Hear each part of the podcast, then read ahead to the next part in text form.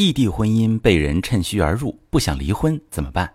你好，这里是中国女性情感指南，我是许川，用心理学带你找到幸福的方向。遇到感情问题，直接点我头像发私信向我提问吧。我最近收到好多关于异地婚姻的这样的提问，有的是异地几个小时的车程，有的是异地一个小时的车程。异地婚姻为什么会这么的麻烦？有哪些风险？怎么去预防？其实，在很多的婚姻里，第三者并不是导致婚姻破裂的直接原因，而是婚姻内部破裂的结果。各位知道吗？在他把感情转移到这个人之前，你们的关系就出现了一些没发觉的问题，比如明显的需求错位，已发在感情里长期得不到满足。这时你们有异地啊，连接薄弱，只要有合适的人出现，很轻易就能打破他的边界。我们都觉得理想的婚姻是一点瑕疵都没有的，而真实的婚姻往往充满了瑕疵、缺点、不满足、取舍。男人大多数都是直线型思维，他看重效益，看重结果，他是会算账的。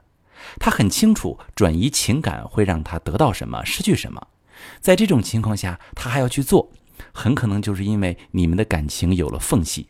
或者说，这段婚外情让他觉得给他很多的快乐，很多的满足，让他不惜承受婚姻里的代价。而异地的婚姻更容易发生背叛，因为异地容易让彼此感受不到对方的爱。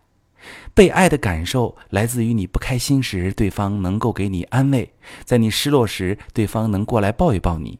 你们平常会聊聊天，说说自己的心事，你就会觉得他爱你。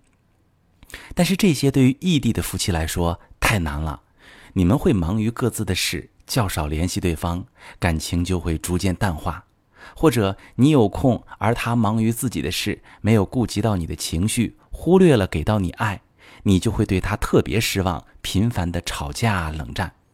而这个时候就是第三者趁虚而入的最佳时机，可能是你和他大吵一架之后，也可能是在你们冷战的那个礼拜。一切就发生了。异地婚姻里，你们彼此不在身边，需求不被满足。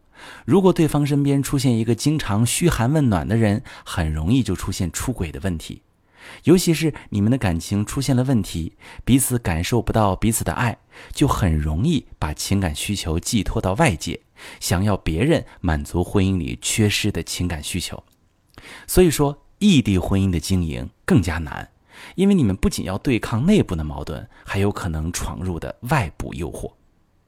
不可否认，出轨必然是道德上的错误行为，但是也需要看清楚，出轨是一个结果，必然有导致这个结果的原因。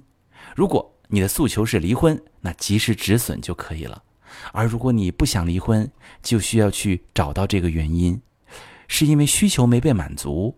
所以，用逃避的方式从第三者身上去满足他的需求，去复盘婚姻的发展过程，看一看是哪一个节点导致了他的出轨，接下来才能找到你的行动方向。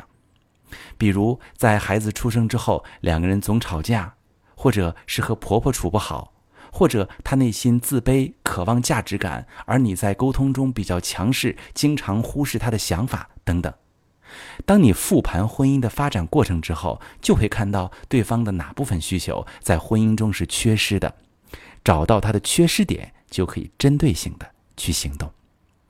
遇到感情问题，很多朋友都是懵的，很难理性思考。